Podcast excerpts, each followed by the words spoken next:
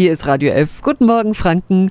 Die Schnäppchenjagd des Jahres, die läuft ja, die sogenannte Black Week. Aber unter den vielen Rabatten, da gibt's halt auch falsche Angebote und sogar Fake-Shops.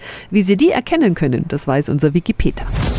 Radio F. Jetzt Tipps für ganz Franken. Hier ist unser Wiki Peter. Und vor allen Dingen weiß es meine Schwester. Tatjana Halm ist Juristin bei der Verbraucherzentrale Bayern.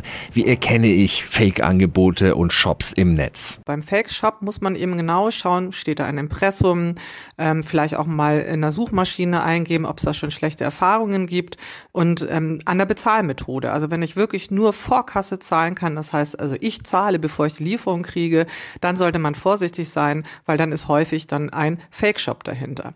Anders ist es bei den Fake-Angeboten, also bei den Fake-Waren.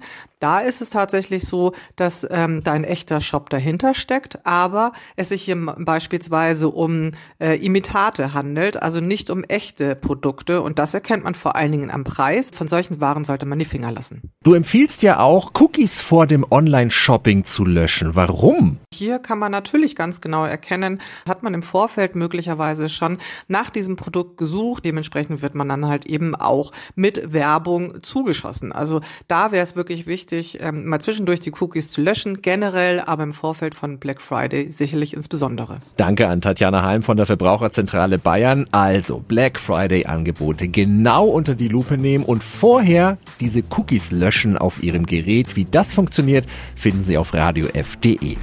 Tipps für ganz Franken von unserem Wiki Peter. Wiki Peter. Täglich neu im Guten Morgen Franken um 10 nach 9. Radio